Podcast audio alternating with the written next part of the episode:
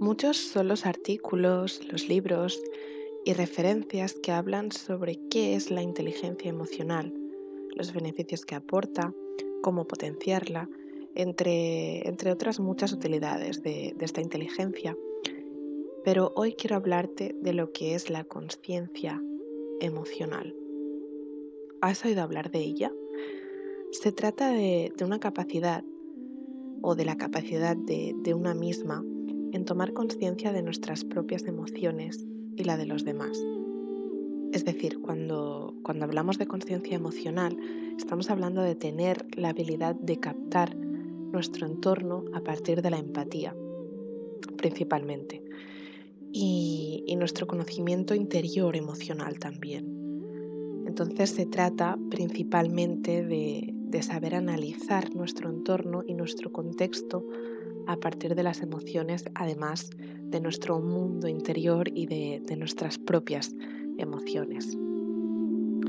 Tomar conciencia emocional significa también no solo ser consciente de, estas propias emociones y la de los demás, sino que se trata también de, de ponerles nombre y conceptualizarlas, de analizarlas, de, de poder comprenderlas y, y llegar a un conjunto y a una armonía entre emoción, cognición y comportamiento o acción.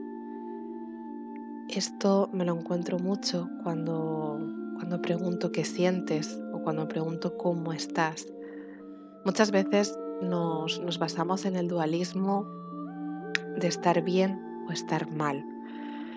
Y es importante poner nombre y saber contextualizar y saber comprender qué emoción exactamente estás sintiendo. Por tanto, um, simplificando un poco, se trata de saber qué te pasa, qué sientes, para qué y de qué manera lo sientes y cómo expresas las, las distintas emociones, como, como la rabia, como la tristeza, como el miedo, la alegría, pero entonces, la pregunta sería, ¿cómo podemos hacer para ser más conscientes de, nuestras emociones? Para empezar debemos realizar ciertos pasos. En primer lugar, es importante tener conciencia emocional, como te he comentado, ¿no? Pero esta capacidad para tomar conciencia de nuestras emociones y de nuestro entorno, por tanto, de nuestros sentimientos. Y una vez hemos percibido estos factores, poder identificarlos y analizarlos en profundidad. Y para ello, uh, puedes hacerte preguntas tipo, ¿qué me pasa? ¿Qué siento? ¿Por qué me pasa? ¿Por qué siento esta emoción? ¿Cómo la canalizo? ¿Cómo estoy experimentando esta emoción? Y si puedes escribirlo, ya es pura maravilla. Siempre digo que, que escribir es sanador y que escribir es muy terapéutico.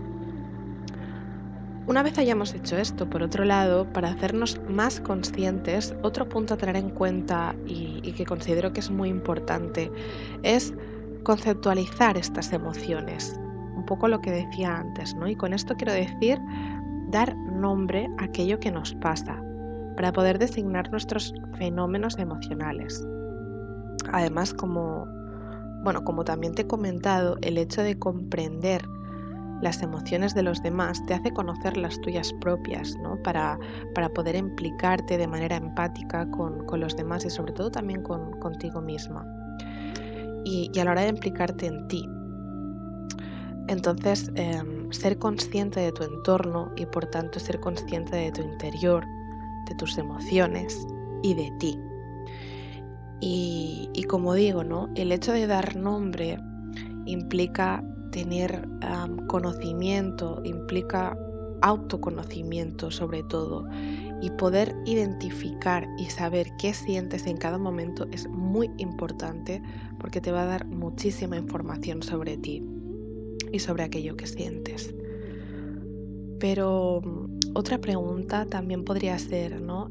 ¿Qué nos puede alejar a las personas de ser más conscientes de nuestras emociones. Bueno, siempre, siempre digo que cada persona es un mundo y que cada uno vive las emociones y las siente de una manera determinada o de otra.